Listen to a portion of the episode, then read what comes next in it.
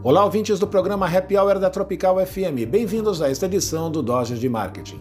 Em tempos de turbulência no cenário econômico, é preciso abrir novos caminhos e novos modelos de negócios conectados com o futuro.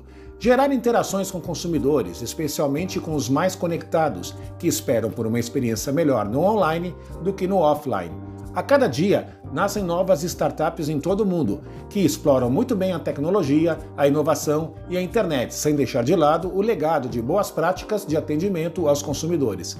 Uma das grandes tendências para a próxima década é o surgimento de novas marcas no mercado, provenientes de empresas que apostam e investem fortemente no digital.